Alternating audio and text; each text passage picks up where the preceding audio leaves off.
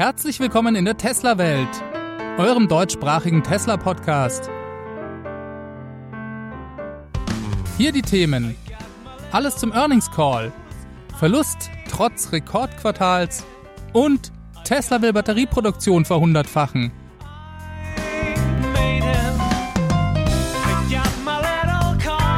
Mein Name ist David und dies ist die 75. Folge.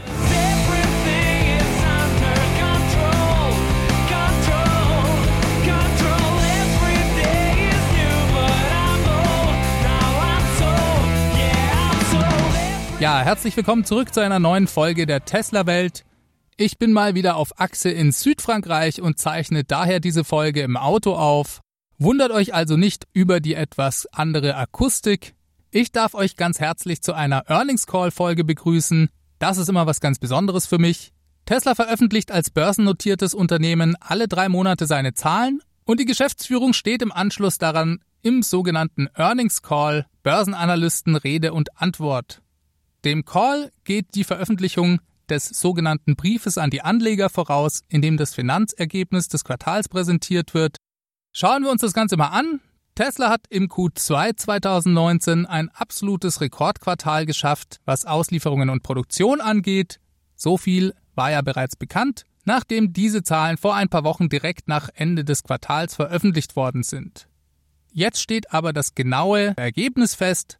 Tesla hat 95.356 Fahrzeuge ausgeliefert und 87.048 Fahrzeuge produziert. Damit schlagen sie ihren eigenen Rekord vom Q4 2018 und wachsen also weiterhin sehr stark.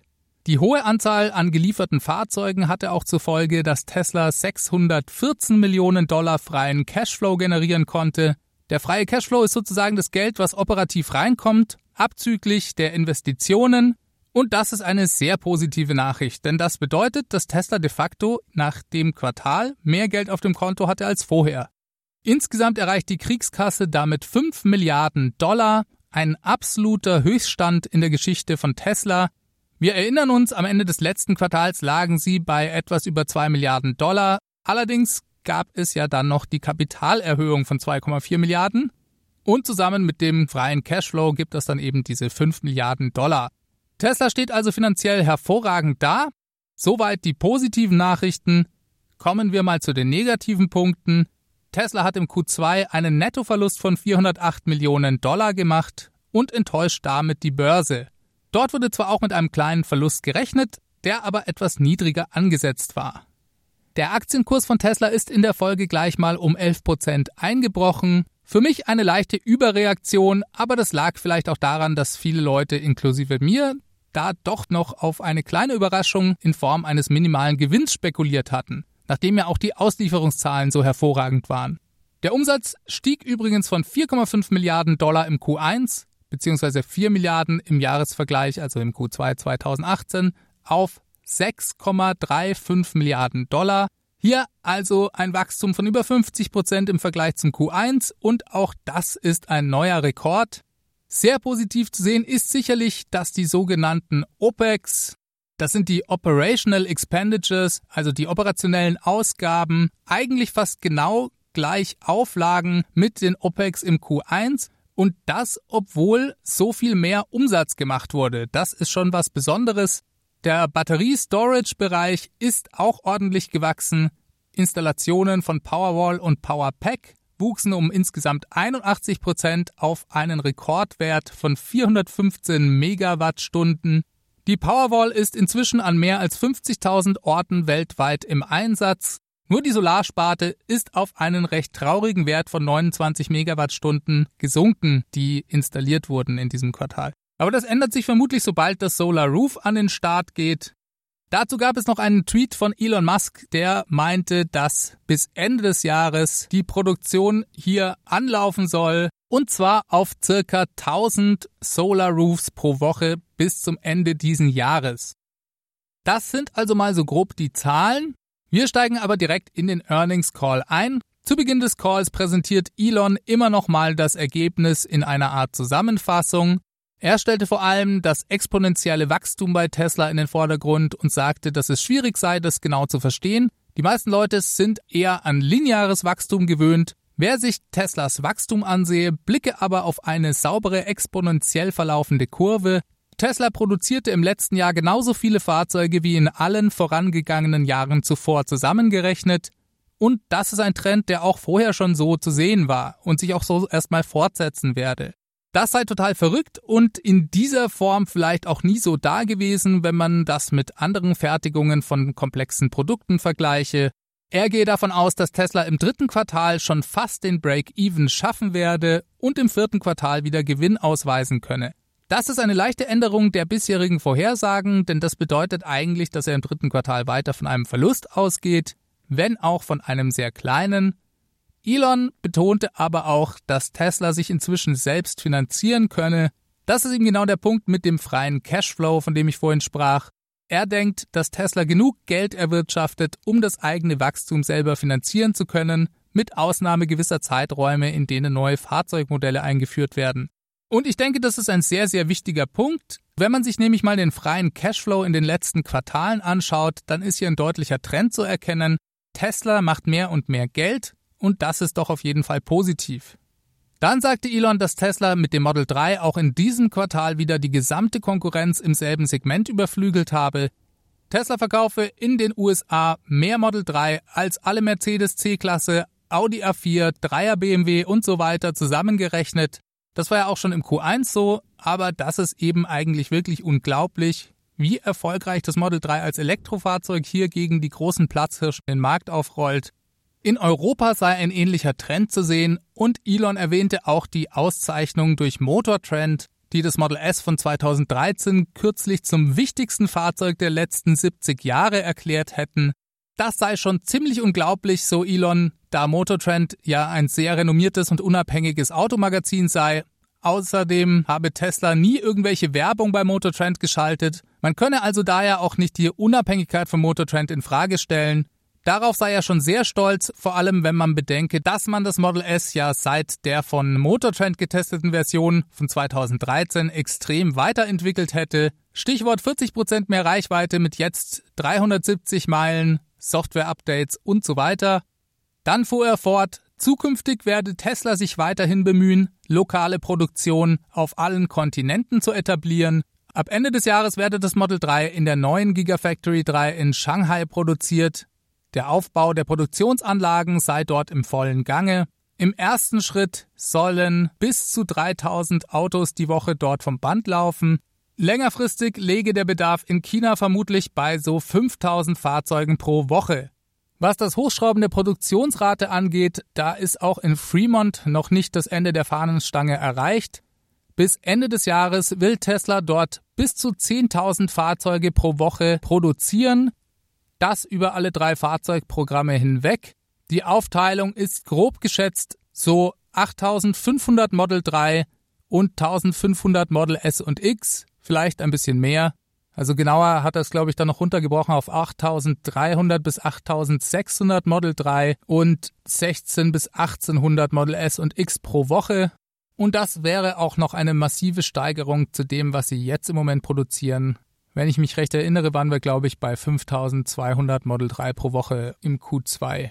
Bis Ende des Jahres plane man auch einen Ort für eine Gigafactory in Europa zu finden und bekannt zu geben. In Europa soll die Produktion übrigens bereits 2021 starten. Auch das eine sehr interessante Information, wie ich finde. Ich wüsste nicht, wie man bei uns so schnell ein Werk hochziehen könnte. Das klappt vielleicht in China, aber bei uns habe ich da so meine Zweifel. Vielleicht ist das auch ein Hinweis darauf, dass Tesla hier irgendein altes Werk übernimmt. Reine Spekulation hier an dieser Stelle von mir. Bei den Vorbereitungen zum Model Y laufe im Moment auch alles nach Plan.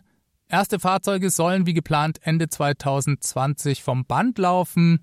Der Aufbau der Produktion werde hier aufgrund der Tatsache, dass ja über zwei Drittel der Teile baugleich dem Model 3 seien, deutlich smoother verlaufen als bei demselben. Man schaffe hierfür bereits Raum in Fremont. Man habe große Teile der Model S und X Produktion effizienter gestalten können und dadurch Platz gewonnen. Zum Thema Model Y-Produktion gab es diese Woche übrigens auch noch Neuigkeiten in der Form von zwei angemeldeten Patenten von Tesla. Diese wurden auf dem Blog Electrek veröffentlicht. Hier gab es technische Zeichnungen zu sehen zur Handhabung der Verkabelungen vom Model Y. Darüber hatte Elon in der Vergangenheit bereits öfters gesprochen. Diese Verkabelung soll drastisch besser und effizienter gestaltet werden. In einem Auto stecken ja jede Menge Kabel, um die verschiedenen elektronischen Komponenten anzusteuern.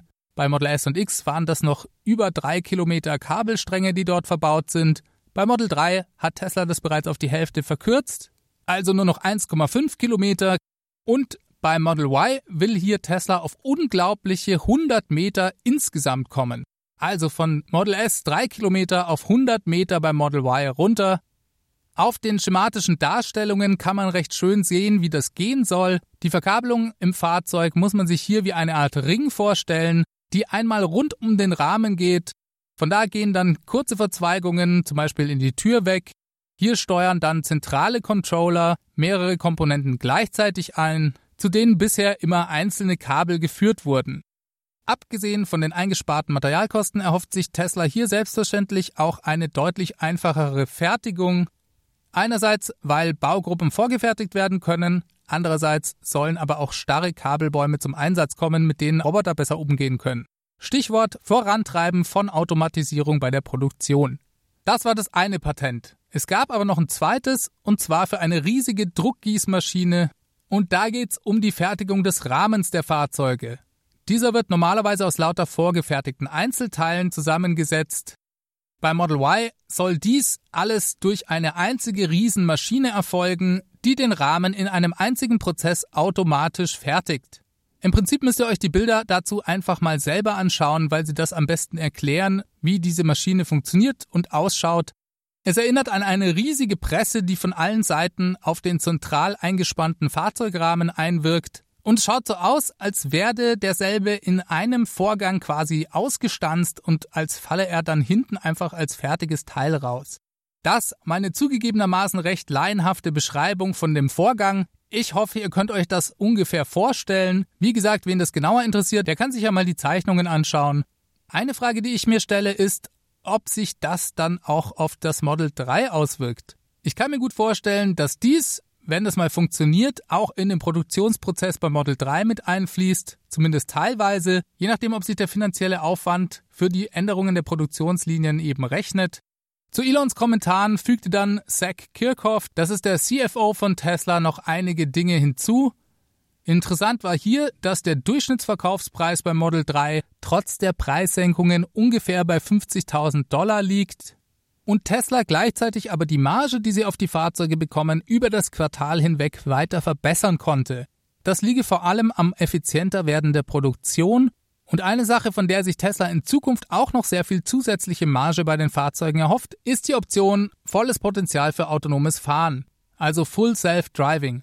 Heute würden das nämlich noch nicht viele Kunden bei Kauf ihres Fahrzeugs mit dazu bestellen und sobald hier neue wichtige Features wie zum Beispiel Smart Summon an den Start gehen, könnte sich das substanziell ändern. Und ich denke, das ist eine ganz wichtige Bemerkung, denn das ist eigentlich ein weiteres Alleinstellungsmerkmal von Tesla. Sie sind im Gegensatz zu allen anderen Automobilherstellern durch ihre besondere Stärke in puncto Software in der Lage, mit derselben signifikante Mengen an Geld zu verdienen. Die Option volles Potenzial für autonomes Fahren kostet ab dem 16. August ungefähr 7000 Euro bei uns. Wenn jemand bei Kauf oder auch nachträglich diese mit dazu bestellt, dann ist es einfach 100% zusätzliche Marge für Tesla. Und ich glaube, auch Einzelfeatures können hier einen riesigen Unterschied machen. Ich kann mir super vorstellen, dass hier ein paar eindrucksvolle YouTube-Videos von Teslas, die selbstständig aus dem Parkhaus finden oder einem nach dem Einkaufen abholen, ausreichen werden, um bei vielen Kunden, die Full Self-Driving noch nicht aktiviert haben, das Kaufinteresse anzukurbeln. Das verschafft Tesla schon eine gewisse Sonderstellung, denn das können andere Hersteller nicht. Ist da ein Auto mal verkauft, so war es das einfach, und bei Tesla kann es eben passieren, dass ein Kunde, der sich zum Beispiel einen Standard Range Model 3 in der Minimalkonfiguration kauft, dann in ein, zwei oder auch drei Jahren nochmal viele tausend Dollar oder Euros auf den Tisch legt, um in den Genuss von neuen Software-Features zu kommen. Das erhöht dann nachträglich nochmal die ursprünglich auf das Fahrzeug erzielte Marge und schraubt diese extrem nach oben. Zach Kirchhoff meinte dann noch, dass ein weiterer wichtiger Punkt in diesem Quartal gewesen wäre, dass es Tesla gelungen sei, echte Nachfrage zu generieren. Fast alle Bestellungen in diesem Quartal seien von Nicht-Reservierungsbesitzern gekommen. Tesla schafft es also, neue Kunden für das Model 3 zu begeistern und blicke daher extrem positiv auf die nächsten 12 bis 18 Monate.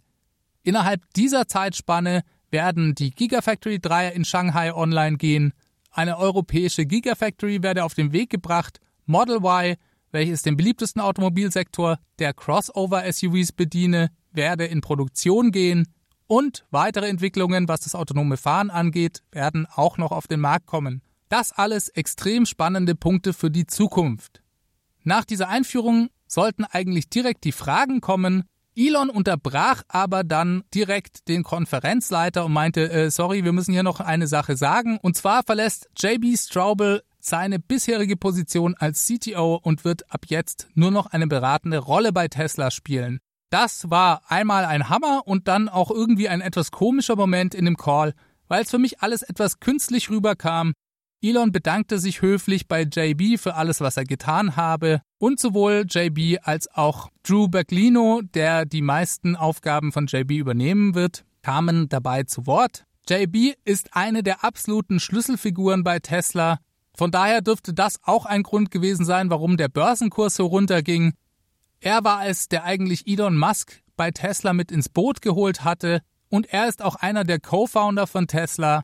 JB hatte Elon 2003 bei einem Mittagessen für den Einstieg bei Tesla gewinnen können und Elon wurde ja dann erst nachträglich zum Mitbegründer ernannt, weil er damals mit so viel Geld als Hauptinvestor mit eingestiegen ist und Tesla ohne ihn sowieso nicht überlebt hätte.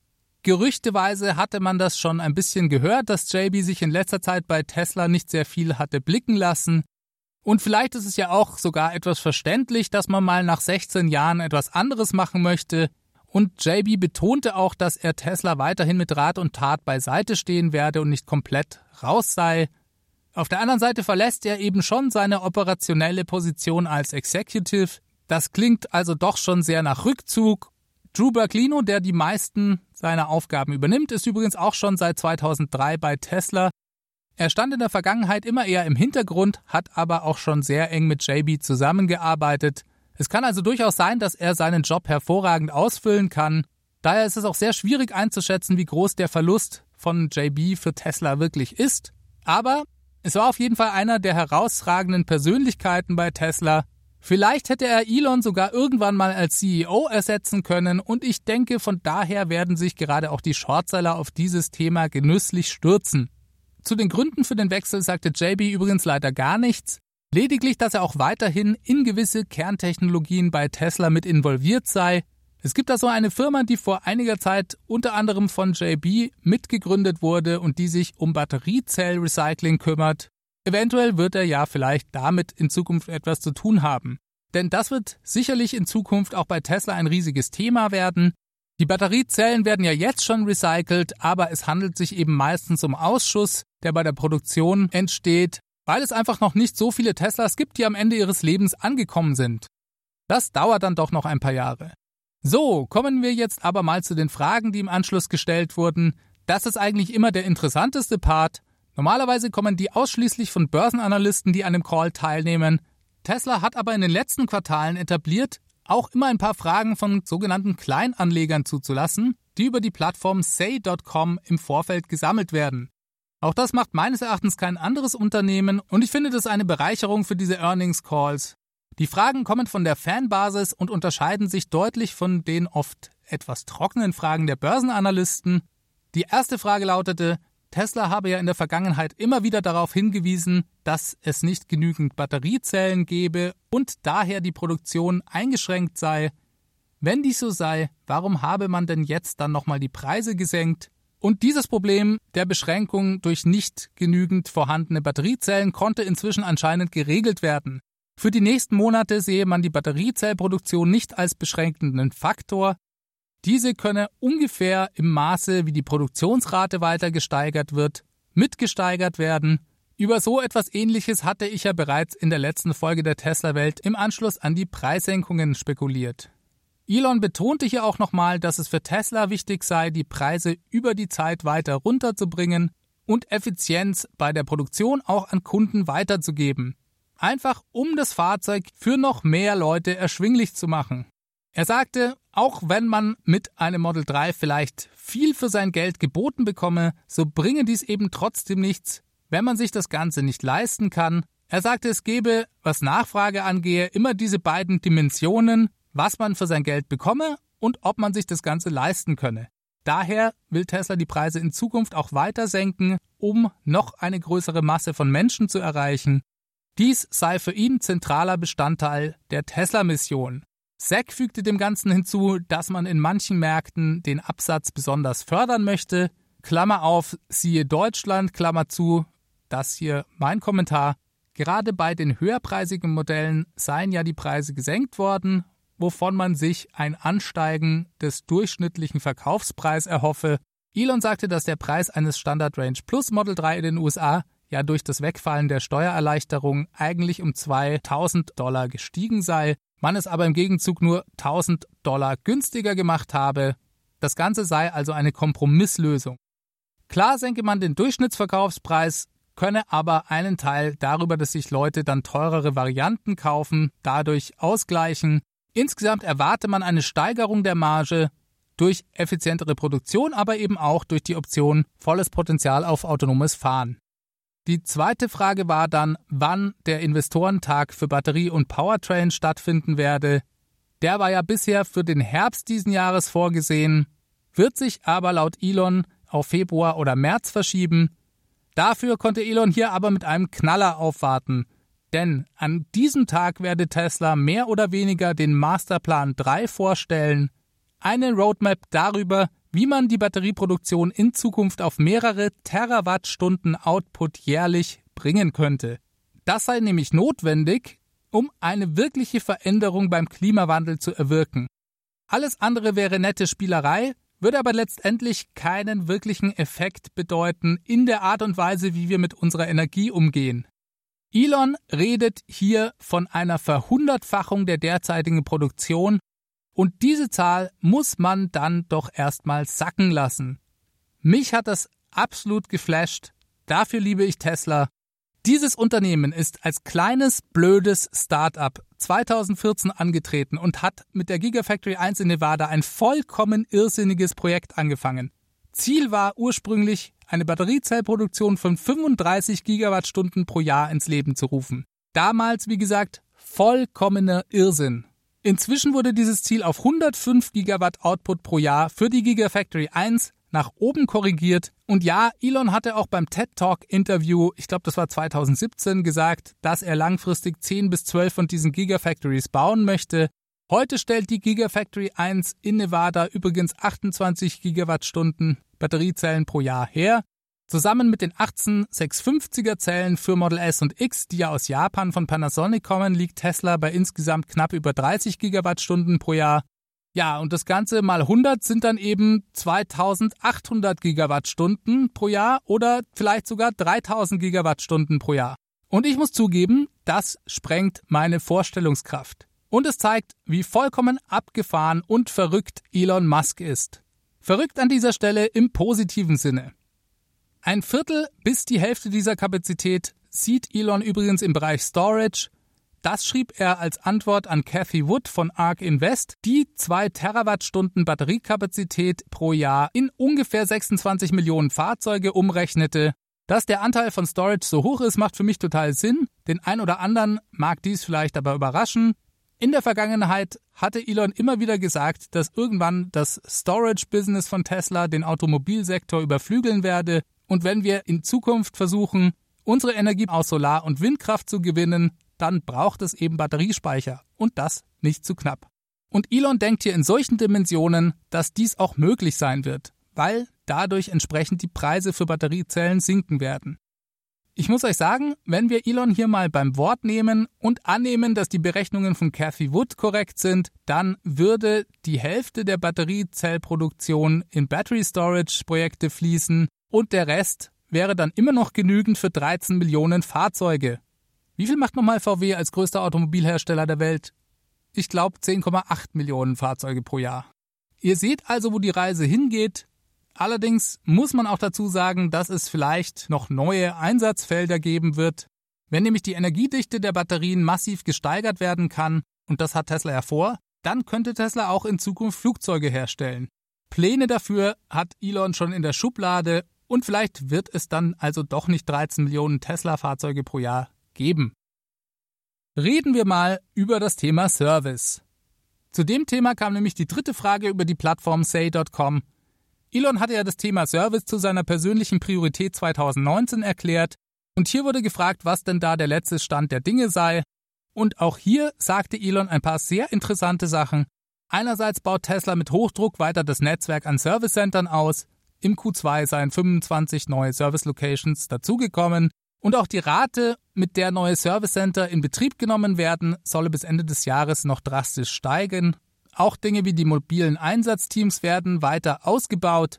Man versuche aber auch produktionsseitig das Thema Service anzugehen. Der beste Service sei nämlich, wenn man keinen brauche, Daher versuche man die Fahrzeuge immer besser zu bauen und man habe in letzter Zeit auch hier sehr große Fortschritte gemacht. Auch beim Thema Schulung und Kommunikation sei noch viel Luft nach oben. Tesla habe festgestellt, dass der häufigste Grund für einen Servicetermin mit Fragen zur Funktionalität der Fahrzeuge, insbesondere von Autopilot, zusammenhänge. Dagegen könnte man sicherlich noch viel tun, und abschließend sei Tesla auch dabei, immer mehr Ersatzteile in Servicecentern direkt einzulagern. Längerfristig wäre das Reparieren am selben Tag, vielleicht sogar in ein paar Stunden, das Ziel.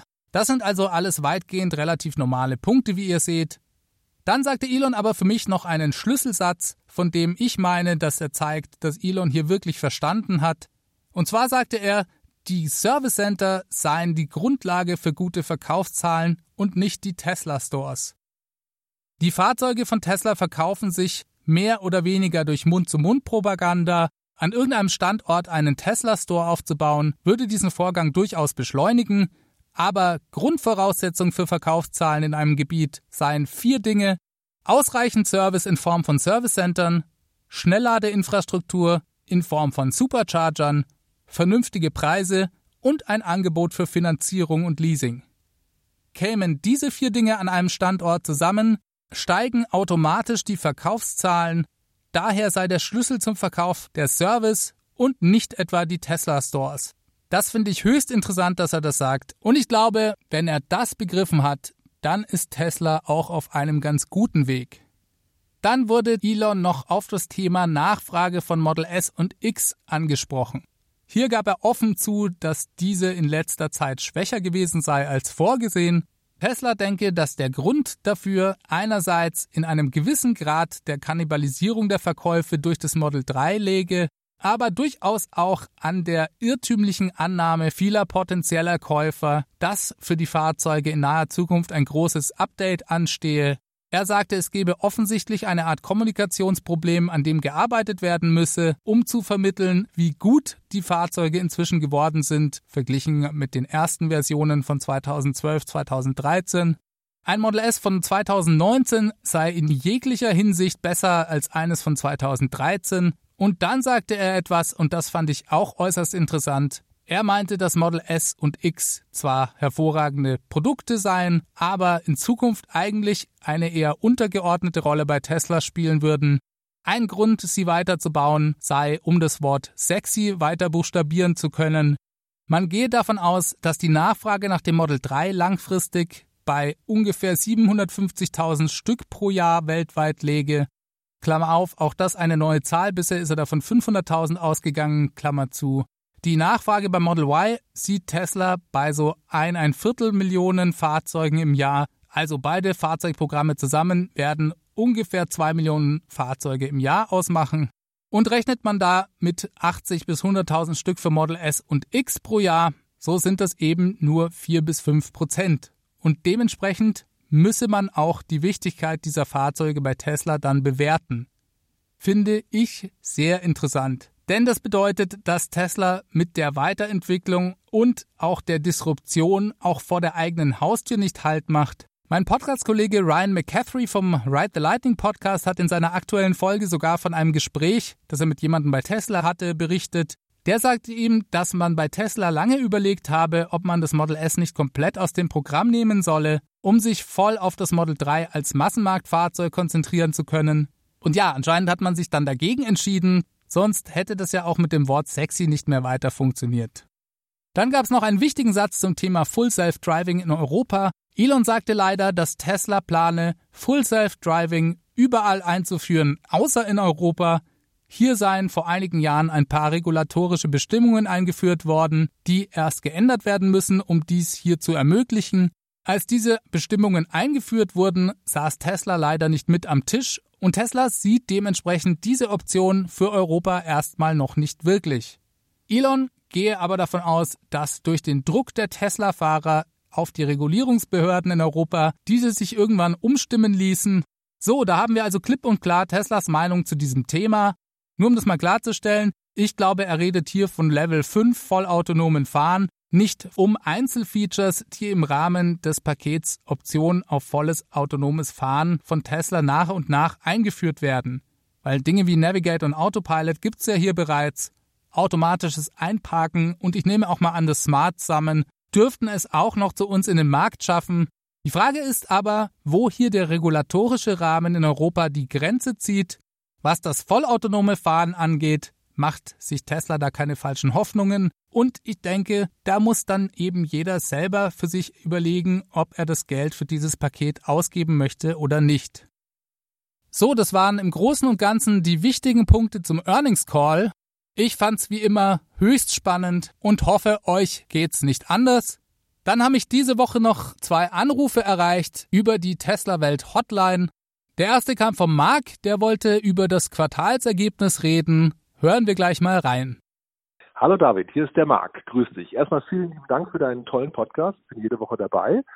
Ähm, als großer Tesla-Fan, der, der, du ja auch bist, ähm, werde ich da unter Freunden und Bekannten immer wieder gefragt, was ich davon halte. Und jetzt auch nach dem Earnings Call äh, kriege ich dann wieder so Fragen wie, na, Tesla geht's ja nicht so gut.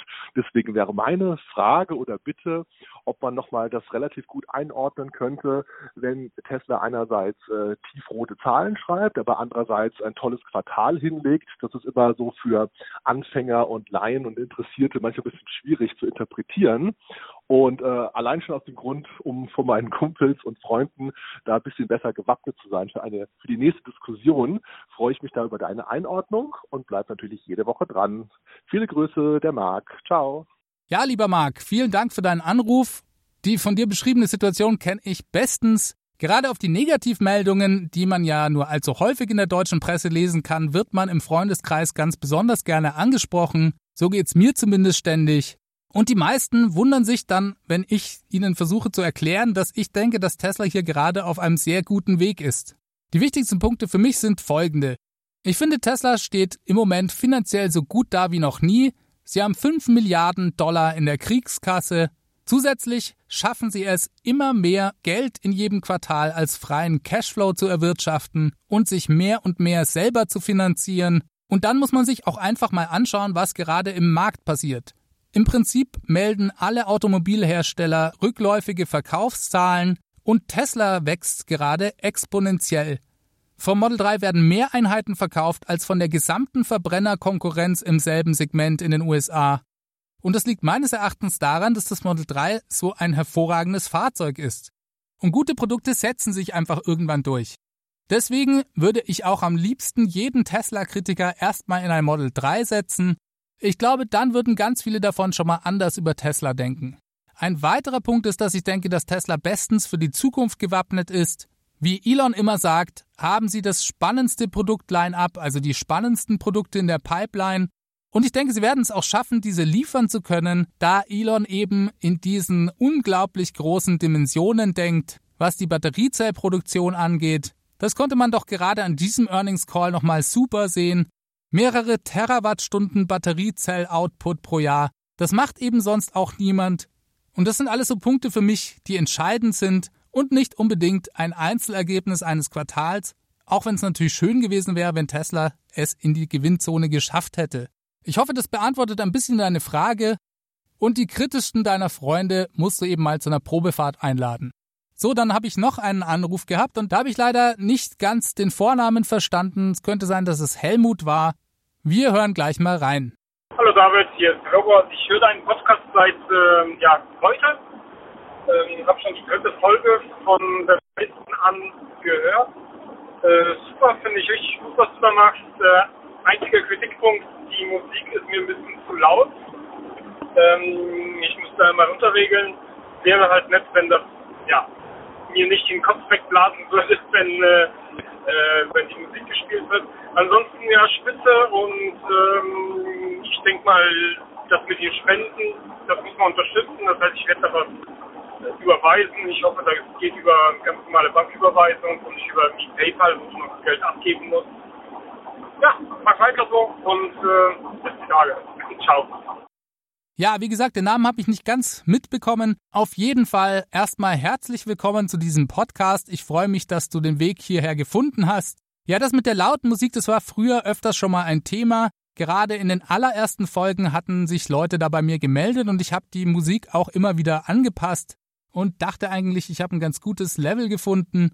Vielleicht könntest du mir noch mal sagen, welche Folgen das genau betrifft. Ich habe es jetzt mir bei der aktuellen Folge noch mal angeschaut und etwas angepasst und hoffe, das ist jetzt einigermaßen ausgewogen.